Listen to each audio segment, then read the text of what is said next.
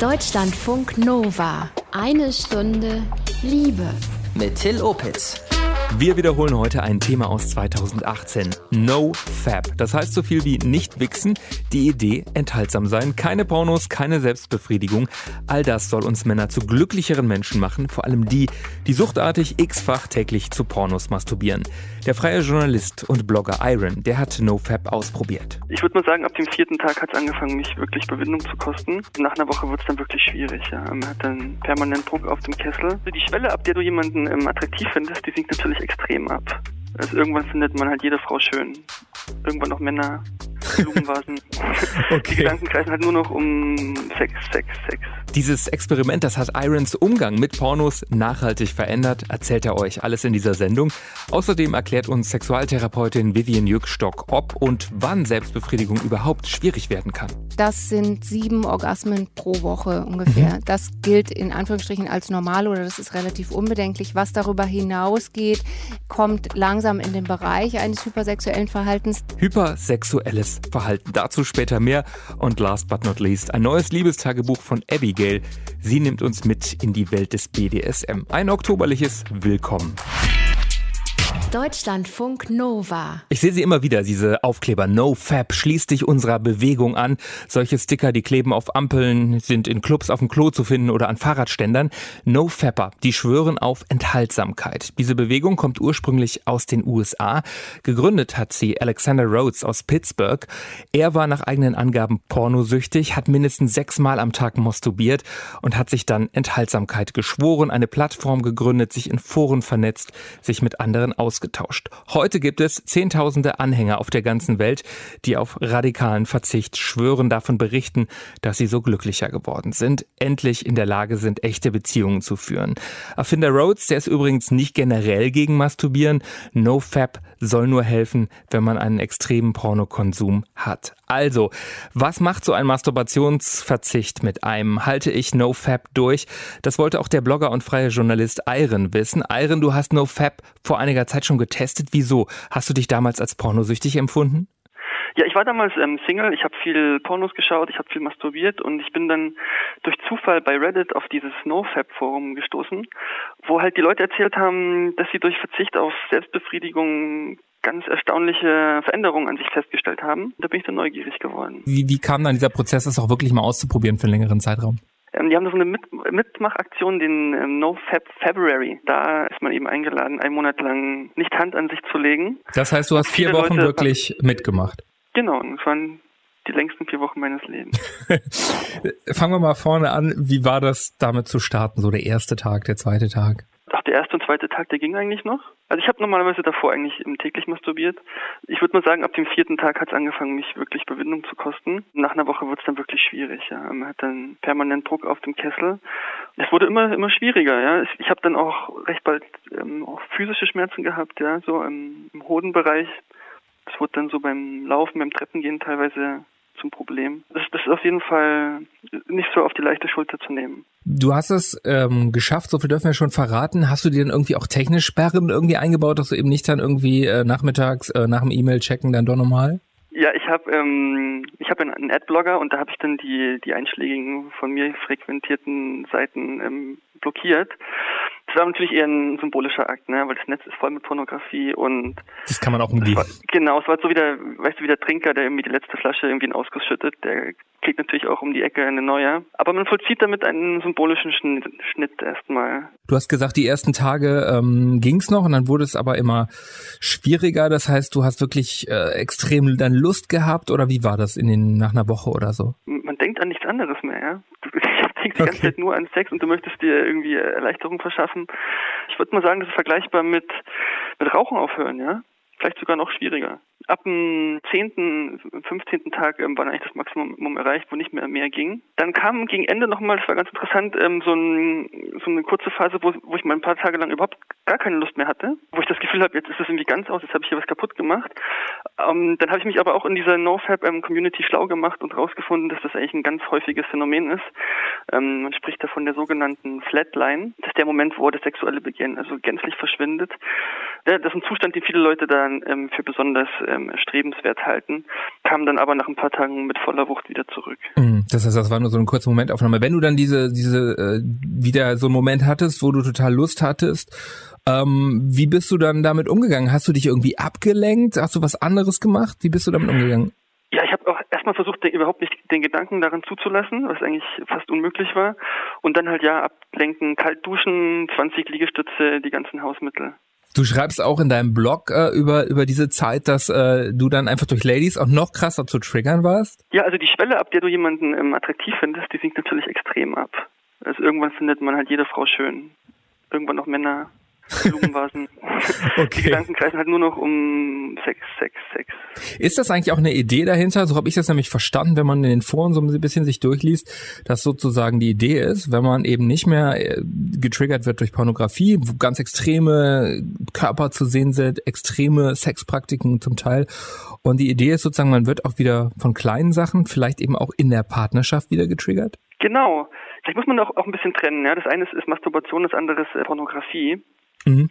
Und ich finde, dass, dass gerade natürlich ähm, Pornografie hat äh, den Effekt, dass man dass man abstumpft mit der Zeit. Ja, dadurch, dass man halt ähm, ständig ähm, irgendwelche virtu mit irgendwelchen nackten Supermodels ähm, virtuellen Sex haben kann, ähm, stumpft man natürlich ab. Und äh, dadurch, dass du die Option nicht mehr hast, ähm, ähm, zu masturbieren und, und auch keine keinen Pornos siehst, richtest du dich natürlich auch mehr auf, auf, auf das richtige Leben aus, suchst halt nach einer nach einer nach einer wirklichen Alternative, nach einer echten Frau. Also ich habe schon gemerkt, dass man da auf Frauen direkt dazugeht.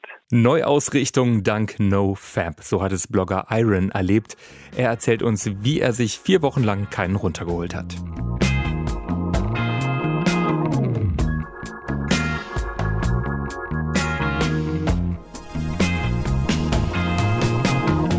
Was passiert da eigentlich im Körper? Hattest du dann nicht irgendwann nachts feuchte Träume, einen August quasi von selbst? Darauf habe ich gehofft, ehrlich gesagt, aber ähm, okay. es ist, ist, nie geschehen, ist bei mir auch noch nie passiert ja, in meinem Leben. Und, Und auch in den vier Wochen nicht? Ist in diesen vier Wochen leider nicht, nicht geschehen. Das, das heißt, dieses Phänomen des Samenstaus ist nur ein Gerücht? Das kann ich jetzt ähm, empirisch nicht sagen. Ich denke mal, es wird schon Leute geben, bei denen das sich auch von selber regelt nachts im, im Schlaf. Habe ich auch oft gelesen in, in, in den Foren. Mm, nur bei mir war das eben nicht der Fall irgendwann hast du es dann geschafft, wirklich diese vier Wochen durchzuhalten. Wie war er dann der, der letzte Tag? Ja, ähm, das war dann schon ein gewisser Stolz. Ja, Probe war bestanden. Ich hatte eigentlich nicht gedacht, dass ich es schaffen würde, durchzuhalten, aber ja, ich war dann schon schon stolz. Hast du dir eigentlich Hilfe geholt innerhalb dieser vier Wochen auch aus der Community, dass man sich da bestärkt? Oder hast du das alles mit dir ausgemacht? Ich habe das eigentlich mit mir alleine ausgemacht, ja. Ich habe schon ab und zu mal ähm, gelesen im, in der NoFab-Community auf Reddit, was andere Leute in der Situation gemacht haben. Aber ich habe jetzt nicht mit anderen Leuten in Kontakt gestanden, das nicht. Viele NoFabber schreiben ja, dass sie dann eben nach, nach so einem Monat in eine Art höheren Zustand kommen. Das klingt schon so ein bisschen fast religiös. Wie, wie, wie hast du es im realen Leben erlebt? Ja, was ich auf jeden Fall bestätigen kann, ist, dass, dass man selbstbewusster wird, das würde ich sagen. Warum? Es mm, hat vielleicht äh, mit dem erhöhten Testosteronspiegel ähm, zu tun. Das, da gibt es auch eine ganz interessante ähm, Studie aus China, die okay. besagt, ähm, dass Männer, die sieben Tage lang keine, keinen Samenerguss hatten, dass deren Testosteronspiegel um 50 Prozent höher liegt ich glaube, nach zehn Tagen erreicht er das Maximum. Und das, denke ich, wirkt sich auch auf das Befinden aus, ja. Also ich, das war schon, ich würde sagen, es war schon vergleichbar mit vielleicht einer geringen Dosis ähm, Kokain oder Speed oder so. Das bisschen mehr Punch hinter den Worten ist, hinter den Gesten und man mit weniger Angst auf andere Leute zugeht. Im Sport auf jeden Fall habe ich das gemerkt, dass ich, dass ich mehr Lust hatte auf Sport, dass ich ähm, mehr Energie hatte, länger laufen konnte und so weiter, dass mir leichter gefallen ist. Aber ich war auch weniger konzentriert. Dadurch, dass die Nerven ein bisschen blank liegen, okay. Mm, habe ich nicht so wirklich meine innere Ruhe gefunden in diesen vier Wochen. Und dann an dem 31. Tag erstmal den ganzen Tag masturbiert oder wie ging es dann weiter? Ja, das kann man sich ja vorstellen. Weiß ich, ob ich das jetzt hier so ausführen muss. Musst du nicht. Und dann der erste Sex auch mit, mit einer Partnerin danach. Wie war das dann? War das irgendwie anders als vorher? Nee, das war dann eine ganze Weile später eigentlich erst. Ich habe aber auf jeden Fall ähm, ähm, mitgenommen aus, aus diesem Experiment, dass ich meinen Umgang mit Pornografie geändert habe. Ja? Mhm. Ich, hab, ich schaue eigentlich heute auch keine Pornos mehr, da habe ich aufgehört, auch ganz bewusst. Da hat das Experiment sicher einen Anstoß gegeben, über meinen Pornografiekonsum nachzudenken. Das war dann aber noch ein Prozess über Jahre hinweg. Also warum hast du dann irgendwann gesagt, nee, Pornos lasse ich ganz weg? Also was, was, ähm, warum? Ja, weil es einfach stumpf ist, auf, auf irgendwelche bunten Pixel ähm, zu wichsen. Ne? Das das, der, die wahre Erfüllung, die liegt draußen im, im, Sex mit einer anderen Person, mit einem anderen Menschen. Das ist the real deal. Mhm. Und wenn man das nicht haben kann, denke ich, sollte man immer noch, ähm, sich jeder selbst befriedigen, so viel er möchte. Aber äh, Pornografie stumpft ab. Wenn du jeden Tag ähm, nackte Frauen, Geschlechtsteile und so weiter siehst, dann ist es halt nichts Besonderes mehr, wenn es dann halt wirklich mal passiert.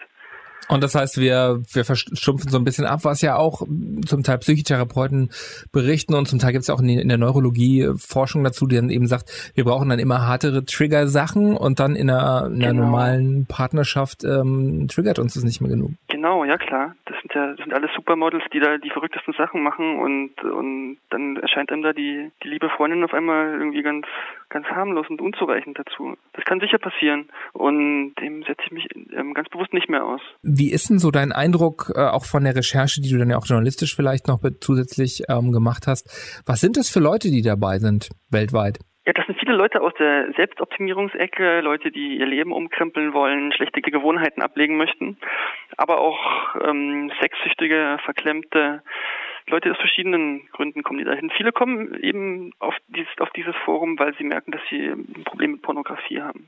Jetzt so mit ein bisschen, bisschen Abstand auch so, du hast ja schon gesagt, du hast viel daraus gelernt, du hast deinen Pornokonsum ähm, mehr oder weniger auf null reduziert.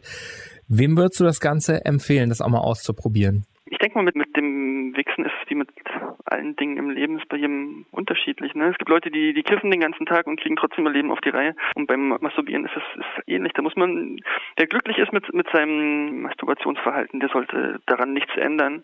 Wenn man aber merkt, ähm, man hockt nur daheim und wendet sich nicht anderen Frauen zu und die Gedanken und das eigene Handeln kreisen nur um Selbstbefriedigung, dann ist es vielleicht mal keine schlechte Idee, sich da mal ein paar Wochen Abstinenz zu gönnen. Würdest du empfehlen, direkt das so einen Monat zu machen oder ist es ein Ziel vielleicht erstmal drei Tage? Wie würdest du empfehlen, einzusteigen?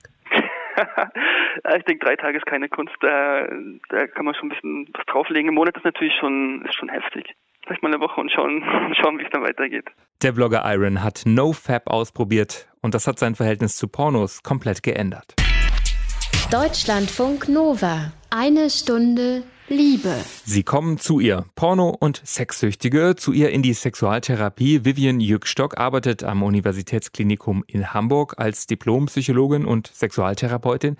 Und ich habe sie gefragt, womit konkret kommen die Leute dann in die Sprechstunde? Ja, es sind sehr unterschiedliche ähm, Themen. Also es kann sein, dass äh, exzessiver Pornokonsum den Ausschlag gegeben hat, dass die Person sagt, ich muss da was ändern, ich, ich kann es von alleine nicht mehr regulieren oder auch nicht mehr reduzieren ähm, und deswegen dann auch professionelle Behandlung sucht. Wann bin ich denn überhaupt pornosüchtig? Also wie diagnostizieren Sie das dann professionell? Das richtet sich eigentlich nach den normalen Suchtkriterien dass Versuche unternommen werden, und zwar erfolglose Versuche, das Verhalten zu reduzieren. Also, dass man es sich vornimmt und es dann aber nicht schafft. Das wäre zum Beispiel ein Punkt. Ein anderer Punkt ist, wenn es schon relativ fortgeschritten ist, dass wichtige andere Bereiche vernachlässigt werden. Also, dass zum Beispiel Termine nicht mehr rechtzeitig wahrgenommen werden, weil man noch eben schnell ein Porno gucken muss oder weil man morgens gar nicht erst aus dem Haus kommt, weil man so lange an, am PC hängt. Das wären alles so, so Suchtkriterien. Es gibt dann noch weitere. Das ist die Toleranzentwicklung. Das heißt, es muss irgendwie ein immer stärkerer Reiz oder mehr Reize kommen, um eine Befriedigung noch zu erreichen. Und nach diesen Kriterien richtet man sich letzten Endes bei der sogenannten Pornosucht auch. Gibt es da so eine, so eine grobe Orientierung oder ist das völlig Schwachsinn? Also zu sagen, wenn man einmal am Tag masturbiert oder jeden zweiten Tag mm, zu Pornos masturbiert, normal, aber wenn es dreimal am Tag ist, ist es vielleicht nicht so gut? Ähm, nee, es gibt schon so eine grobe Anhalts- äh, oder einen groben Anhaltspunkt. Das sind sieben Orgasmen pro Woche ungefähr. Mhm. Das gilt in Anführungsstrichen als normal oder das ist relativ unbedenklich. Was darüber hinausgeht, kommt langsam in den Bereich eines hypersexuellen Verhaltens. Dabei ist es jetzt unerheblich, ob der, äh, wie der Orgasmus erlangt wird. Also ob das durch Masturbation ist, ob das durch sexuellen Kontakt mit einem anderen Menschen ist. Ähm, das ist eigentlich eher unerheblich, sondern da geht es sozusagen eher um die, um die Einstufung von ähm, ähm, hypersexuellem, also äh, vermehrtem sexuellen Verhalten. Jetzt sagen die Leute aus der No-Fap-Bewegung ganz klar, Enthaltsamkeit ist unser Weg. Ähm, das ist mein Weg daraus. Wie anerkannt ist diese Methode? Also die ist jetzt speziell, was, was die Masturbation angeht oder, oder auch hypersexuelles Verhalten noch nicht ähm, erforscht. Aber worum es ja eigentlich geht bei dem Verhalten, ist, das eben komplett auf den Suchtstoff verzichtet wird. Also es ist eine, eine komplette Abstinenz von sexuellem Verhalten, was da ja immer so zusammenfließt. Also ist es eigentlich eine Abstinenz von Pornografiekonsum? Ist es eine Abstinenz von sexueller Betätigung? Das wird da nicht so ganz getrennt, beziehungsweise wird so zusammengefasst. Ne? Also dass die, mhm. dass die sowohl auf Pornografiekonsum verzichten als auch auf Masturbation. Damit wird so ein bisschen postuliert, dass Masturbation nur und ausschließlich mit Pornografiekonsum stattfindet. Das ist oft so, aber das ist ja nicht, nicht immer so. Und Masturbation kann ja auch ohne Pornografiekonsum stattfinden. Und ist das zum Beispiel in der sexualtherapeutischen Praxis dann auch ein Ansatz, dass man sagt, absolut abstinent sein, wie so wie es äh, NoFap äh, postuliert? Oder sagen Sie dann eher, naja, versuchen Sie es mal mit Reduktion oder masturbieren mal ohne Pornografie? Ich denke, dass das auch immer ein relativ individuelles Vorgehen ist. Also es es, geht so natürlich auch darum, was stellt sich der Betroffene für sich selbst als hilfreich vor.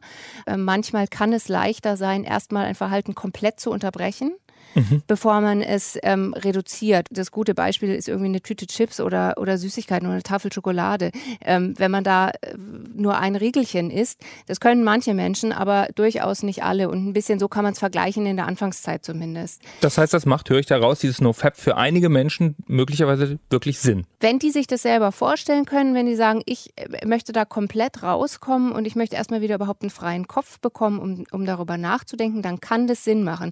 Das wäre jetzt mit Sicherheit nicht irgendwas, ähm, was, was eine Voraussetzung wäre in der Therapie. Sie müssen es aber erstmal komplett lassen und dann ähm, können wir darüber reden, weil so ein Verhalten ist ja auch nicht ohne Grund da. Also das passiert ja nicht, ähm, weil, weil die Leute sonst nichts zu tun haben, sondern ähm, gerade wenn es ein, ein Sucht, eine Suchtdynamik im Hintergrund hat, dann gibt es auch bestimmte Funktionen, die dieses suchtartige Verhalten erfüllt. Und das ist zum einen ähm, Regulierung von Anspannung. Es kann anregend sein. Ähm, das ist sehr schwierig, einfach zu sagen, naja, dann lassen Sie es halt. Ja, wenn es so einfach wäre, dann hätten die das schon getan. Sexualtherapeutin Vivian Jückstock von der Uni Hamburg in eine Stunde Liebe.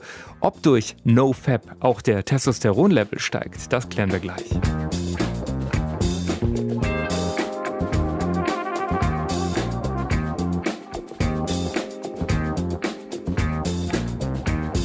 Iron hat vorhin davon erzählt, dass er so eine Art Testosteron-Boost hatte. Ist da was dran? Also steigt mein Testosteronlevel, wenn ich länger nicht masturbiere? Das habe ich Vivian Nückstock vom Institut für Sexualforschung der Uni Hamburg gefragt. Steigt bei NoFap wirklich der Testosterongehalt im Blut? Ja, sehr kurzfristig. Das ist so eine Studie aus 2003.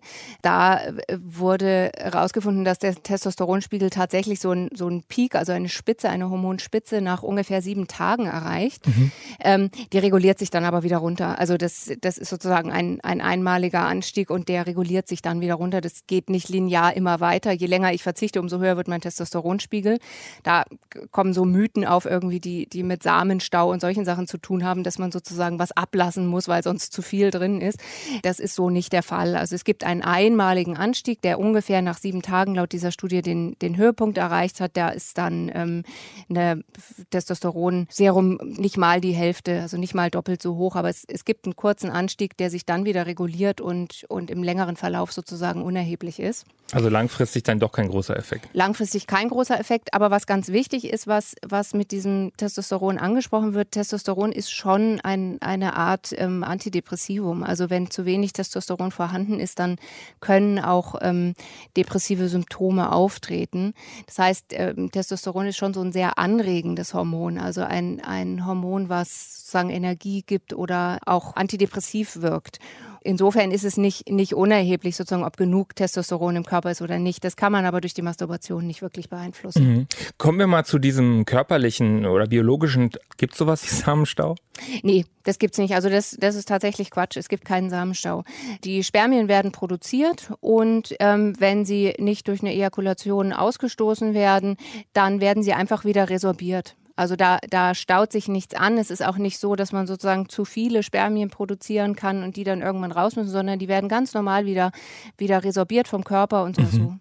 Jetzt gibt es unglaublich viele Erfolgsgeschichten. Hängt das dann möglicherweise mit diesem kurzfristig höheren Testosteronlevel zusammen? Gibt es so eine psychologische Ebene, auch stolz, sowas geschafft zu haben? Also woher kommen diese begeisterten Erfolgsgeschichten? Ja, ich glaube, das ist ein bisschen eine Kombination. Also die, dieser kurzfristige Anstieg des Testosterons, der hat noch nicht solche antidepressiven Wirkungen, dass, dass die jetzt ähm, direkt da ins, ins Gewicht fallen würden. Aber das eine ist, dass Triebverzicht echt stolz machen kann. Und das ist was, was, was wir sehr früh schon lernen. Das wird in der, in der Psychologie bzw. Psychoanalyse Sublimierung genannt.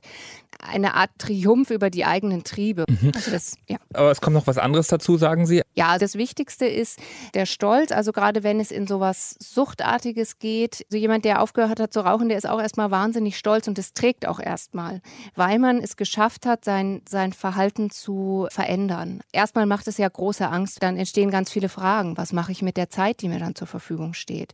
Was mache ich mit den Gefühlen, die ich normalerweise mit Sexualität gut regulieren konnte?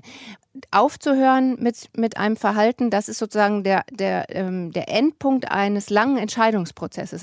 Und dann ist der, der, der ganz wichtige Punkt, dass es enorme Unterstützung eben in diesen Foren gibt. Also die, die unterstützen sich selber eigentlich im Prinzip wie, wie so eine Art ähm, Selbsthilfegruppe oder mhm. Weight Watchers oder ähm, es gibt ja verschiedene solcher, solcher Vereinigungen, ähm, die, die sich gegenseitig unterstützen, wenn man das Verhalten verändern will. Die gegenseitige Unterstützung in NoFap-Foren, die machen einen guten Teil des Erfolgs, sagt die Hamburger Diplompsychologin Vivienne Jürgstock.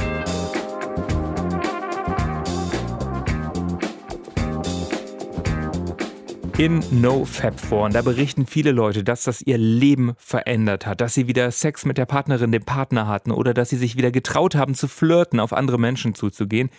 Ich habe die Hamburger Psychologin Vivian Jürgstock gefragt, verändert sich da auch was in puncto Beziehungsfähigkeit? kann. Ich würde aber nicht sagen muss.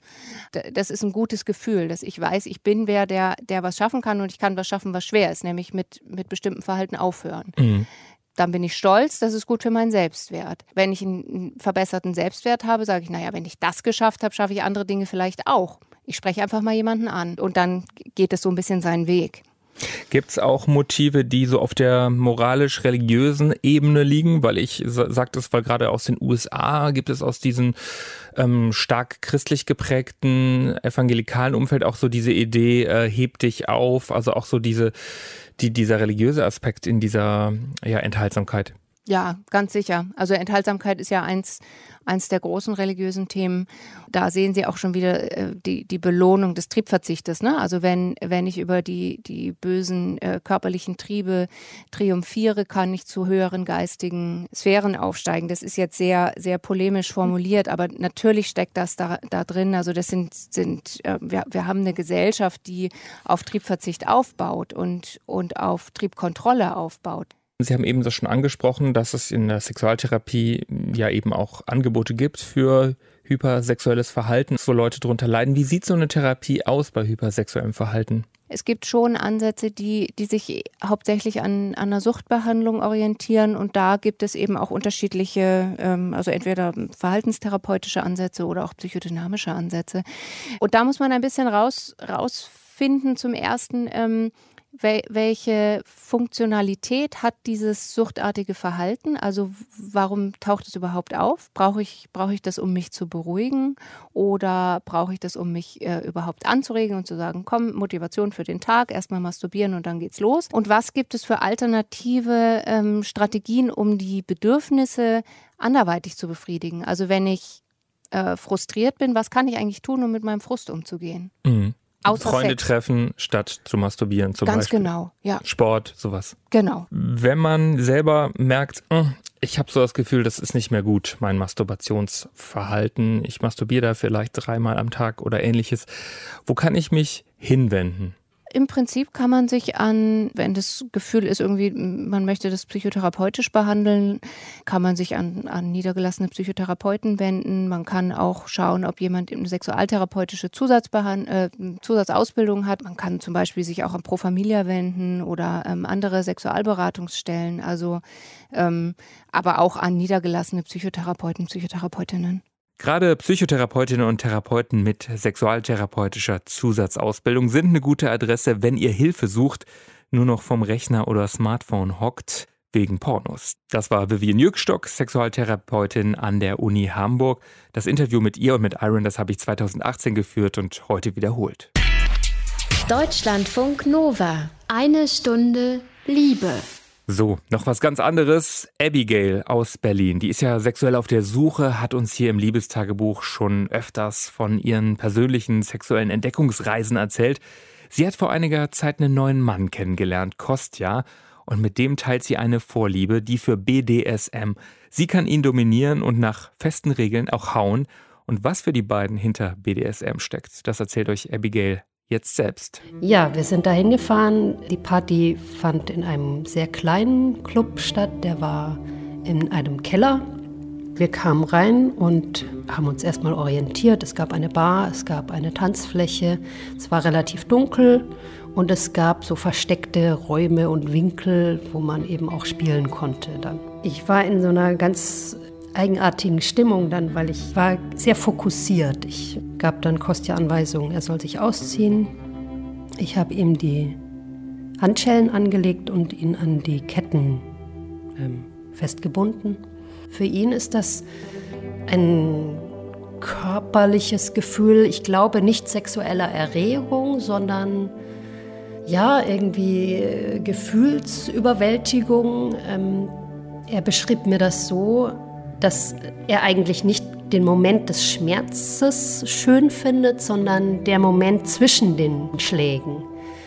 Dass da sozusagen die Glückshormone ausgeschüttet werden bei ihm und er fühlt sich dann von Kopf bis Fuß ganz warm. Es fängt irgendwie in seinem Kopf an, dass sich da Hitze ausbreitet über seinen Rücken. Also für ihn ist das wirklich so ein ganz körperliches Gefühl. Und für mich ist es das eigentlich nicht. Also es ist keine sexuelle Erregung, sondern eine Kopfsache. Also für mich ist das aufregend, weil ich mich in so einer machtvollen Position befinde und ich die Kontrolle habe in der Situation. Und ich vergesse dann auch meine üblichen Unsicherheiten und ich mache mir normalerweise viele Gedanken, wie ich mit Leuten umgehe und dass ich ihnen nicht auf die Füße trete, dass ich mich höflich verhalte, dass ich den Erwartungen entspreche, was weiß ich, eine gute Nachbarin bin, eine gute Freundin, was auch immer. Wenn ich spiele, wenn ich die Geißel in der Hand habe, bin ich in Kontrolle, ich werde nicht hinterfragt, mein Sub hat nichts zu melden, ich bin in Kontrolle. Und das ist einfach ein sehr ähm, erhebendes Gefühl. Und für mich ist das auch ein Ventil, glaube ich, weil ich normalerweise sehr streng mit mir selber bin und das Spielen mir die Gelegenheit gibt, dieses strenge über Ich, was eigentlich sonst mich so vor sich hertreibt, ne, was mich so quält, dass ich das dann umleiten kann auf andere. Ich behandle dann sozusagen andere, wie ich mich selber normalerweise behandle. Und das fühlt sich gut an, es fühlt sich erleichternd an. Und natürlich kommen dann manchmal Zweifel auf. Ähm, Trage ich jetzt zu etwas bei, was nicht gesund ist? Trage ich zu selbstverletzendem Verhalten bei? Unterstütze ich da jemanden in einem Verhalten, das eigentlich langfristig gesehen nicht gut ist für die Person? Auf der anderen Seite, innerhalb der Community, in der ich mich bewege, fühle ich mich da auch total gut aufgehoben. Ich werde nicht komisch angesehen und ich glaube, ich bin eigentlich auch noch relativ vanilla sozusagen in dem, was ich tue, weil ich mache nichts mit Nadeln, ich mache nichts mit Blut. Es ist wirklich nur das Impact Play. Also tatsächlich ist für mich ja BDSM und Sex in diesem Fall getrennt, also in diesem Fall des Impact Play, also des Schlagens. Das, äh, das Schlagen hat für mich nichts Sexuelles. Wenn ich Sex habe, geht es mehr um Machtverteilung und so um Rollenspiele. Aber manchmal habe ich auch einfach nur Kuschelsex. das geht auch. Äh, also ich verbiete mir ja da nichts. Ja. Danke für diesen Einblick in die BDSM-Welt. Abigail und ihr Freund Kostja, die sind echt, sie heißen aber im echten Leben anders. Das haben wir für den Podcast fürs Radio geändert. Und damit endet diese eine Stunde Liebe mit Till Opitz. Danke euch herzlich fürs Lauschen. Abonniert uns gerne in der Audiothek-App von ARD oder Deutschlandradio, bei iTunes oder Spotify. Ahoi! Deutschlandfunk Nova. Eine Stunde Liebe. Jeden Freitag um 20 Uhr. Mehr auf deutschlandfunknova.de.